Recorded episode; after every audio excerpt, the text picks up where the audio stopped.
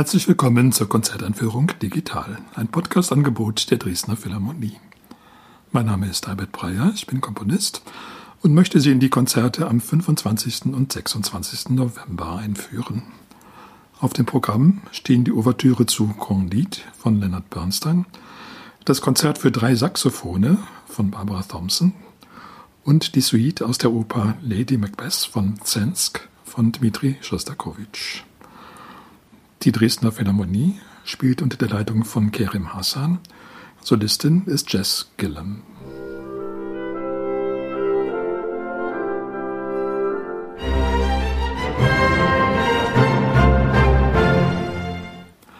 Candide ist der berühmteste Roman von Voltaire, dem berühmten Philosophen der ja auch auf vielen anderen schriftstellerischen Gebieten tätig war, nicht nur philosophische Werke verfasste, sondern auch Dramen und eben Romane wobei sowohl die Dramen als auch die Romane sehr stark auch philosophische Thesen vertreten.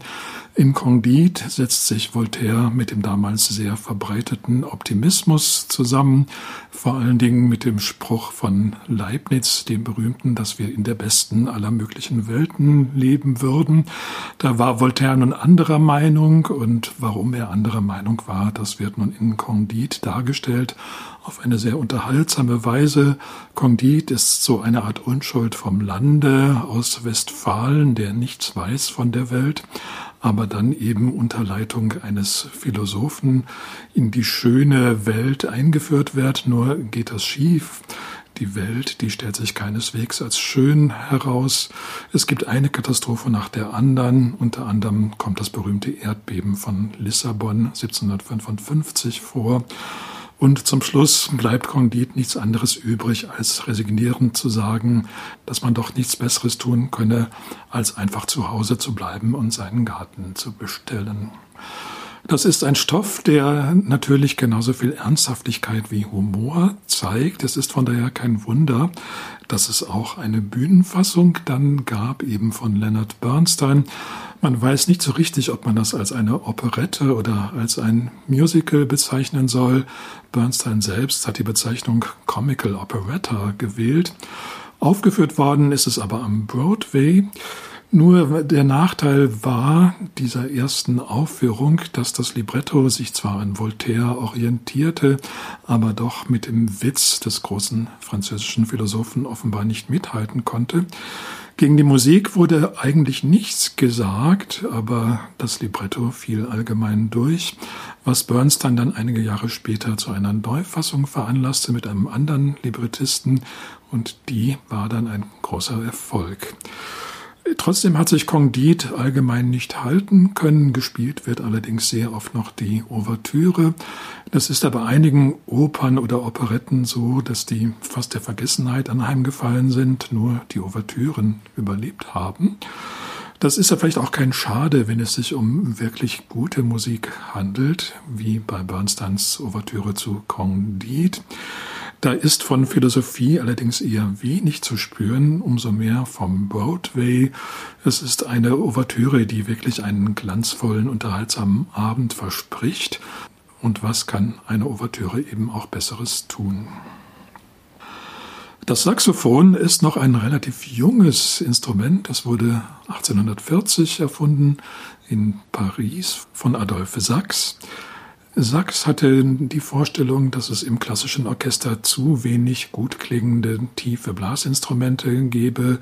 Das Fagott war ihm wohl etwas zu schwach und dann gibt es schon gleich einen großen Abstand zur Klarinette.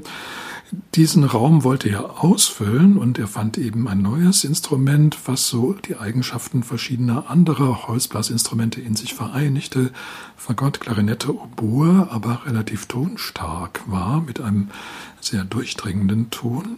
Zunächst wurde das Saxophon also in relativ tiefer Lage gebaut, aber Sachs hatte schon von vornherein die Vorstellung, dass man daraus eine ganze Instrumentenfamilie machen könne.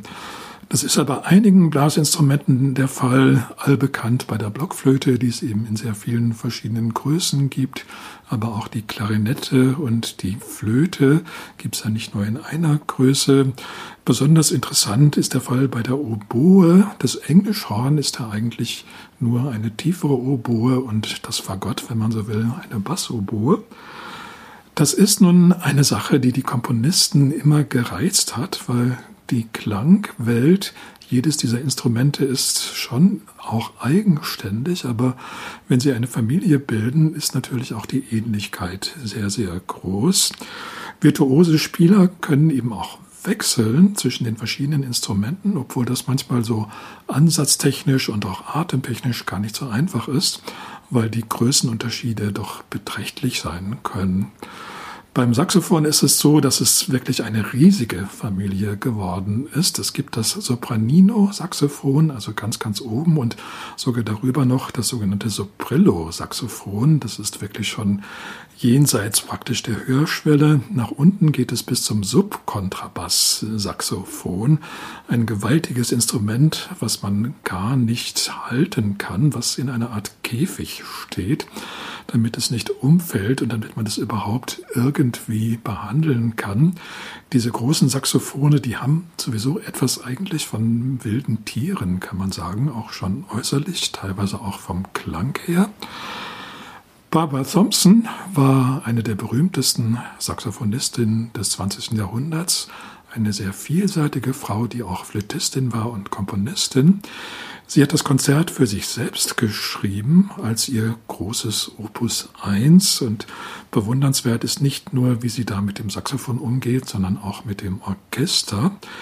Jeder Satz verwendet eine andere Art von Saxophon. Es kommen vor das Altsaxophon, das Tenorsaxophon und das Sopransaxophon im Finale. Alt und Tenor sind eigentlich die gebräuchlichsten Spielarten der Saxophone. Das Sopraninstrument kommt auch öfter vor, aber vielleicht nicht ganz so häufig. Hier ist es natürlich hochinteressant, wie dann der verschiedene Klangcharakter auch dem verschiedenen Charakter der Musik entspricht. Das Konzert ist nach dem klassischen Muster dreisätzig, also schnell, langsam, schnell. Im ersten Satz, das Altsaxophon wird sehr, sehr virtuos eingesetzt und mit einer großen, auch ausdrucksmäßigen Spannweite. Für den langsamen Satz, da bot sich das Tenorsaxophon an mit einem sehr etwas verschatteten Klang, vielleicht etwas düster sogar, aber jedenfalls sehr kantabel. Das Finale schließlich verwendet das Sopransaxophon. Das ist so ein sehr fröhliches, aufgekratztes Stück, möchte man sagen. Und dafür kam natürlich die hohe Lage sehr gut in Frage. Das ganze Konzert zeigt Einflüsse des Jazz. Das hatte sich Adolf Sachs in Paris noch anders vorgestellt. Und nach seinem Wunsch wäre es so gewesen, dass das Saxophon im klassischen Orchester seinen Platz gefunden hat. Das hat es eigentlich bis heute nur sporadisch getan. Das erste berühmte Beispiel ist vielleicht Georges Bizet. In Ravels Bolero kommt es vor und auch sonst ab und zu, aber so richtig ist es da im klassischen Orchester nicht heimisch geworden. Anders im Jazz, vor allen Dingen in dem Jazz, der aus New Orleans kam. Da wurde das Saxophon mit großer Freude begrüßt und wenn man heute an Saxophon denkt, dann fällt einem immer noch sofort Jazz ein. Wobei man sagen muss, dass dieser spezifische Saxophonklang für Jazz einfach auch besonders gut geeignet ist. Die Saxophonisten haben da noch einige Spielarten entwickelt, wie das Glissando, was eben auch sehr gut zum Jazz passt. Das letzte Stück im Programm, die Suite aus der Oper Die Lady Macbeth von Zensk von Dmitri Schostakowitsch. Das ist eine etwas andere Art von Musik. Sie hat zwar wie Bernstein auch einen Bezug zur Oper, aber diese Oper ist schon eine ziemlich harte Angelegenheit. Das liegt daran, dass die Vorlage, die gleichnamige Novelle von Nikolai Ljeskow, schon eine sehr wüste, blutige Geschichte ist. Nicht umsonst wird da von der Lady Macbeth gesprochen, eine Frau, die sehr gern und sehr oft mordet und schließlich aber an ihrer eigenen Kriminalität und ihrer eigenen pathologischen Mordsucht zugrunde geht. Das war für eine Oper doch auch fast so ein bisschen an der Grenze des Darstellbaren. Äh, Schostakowitsch wollte eine Oper schreiben, die in jeder Hinsicht Avantgarde war. Man befand sich noch in der frühen Sowjetunion, als die Kunst noch experimentieren durfte. Und dieses Experimentieren, das war wohl auch in der Richtung zu verstehen, dass man in Bezug auf Brutalität und eben auch wirklich großer Rohheit und entsprechenden psychologischen Verwicklungen, dass man da so an Grenzen gehen wollte. Das hat dem Publikum zuerst mal ziemlich gut gefallen, natürlich auch wegen Schostakowitschs wirklich genialer Musik, aber das Glück währte nicht allzu lange, nämlich Stalin nahm Anstoß an der Handlung dieser Oper das führte dann zu einem großen Artikel in der Pravda mit dem Titel Chaos statt Musik, wo diese Oper und damit auch Schostakowitsch sehr stark verdammt wurden. Man wollte also doch diese Art von Extremismus der gefühlshaften Art und auch Extremismus der Handlung das wollte man nicht haben. Die Sowjetunion fing schon an, sich zu konsolidieren und da waren solche radikalen Kunstwerke nicht mehr erwünscht. Die Oper wurde dann zwar im Ausland noch gespielt, aber in Russland hat es dann sehr lange gedauert, bis sie wieder auf dem Programm stand. In den 60er Jahren hat Schostakowitsch dann eine Neufassung gemacht unter dem Titel Katharina Ismailova. Das ist natürlich dieselbe Gestalt wie die Lady Macbeth, nur er hat eben bezeichnenderweise diesen Bezug auf Shakespeare dann im Titel gestrichen. Diese Neufassung ist etwas entschärft. Die Suite aus der Oper beruht aber auf der alten Fassung. Und die ist nun auch zum großen Teil sehr aggressiv, sehr avantgardistisch, sehr düster auch, aber auf eine Weise auch sehr, sehr anziehend dass man das Gefühl hat, Schostakowitsch war doch mit ganzer Seele dabei, auch bei diesem schrecklichen Stoff.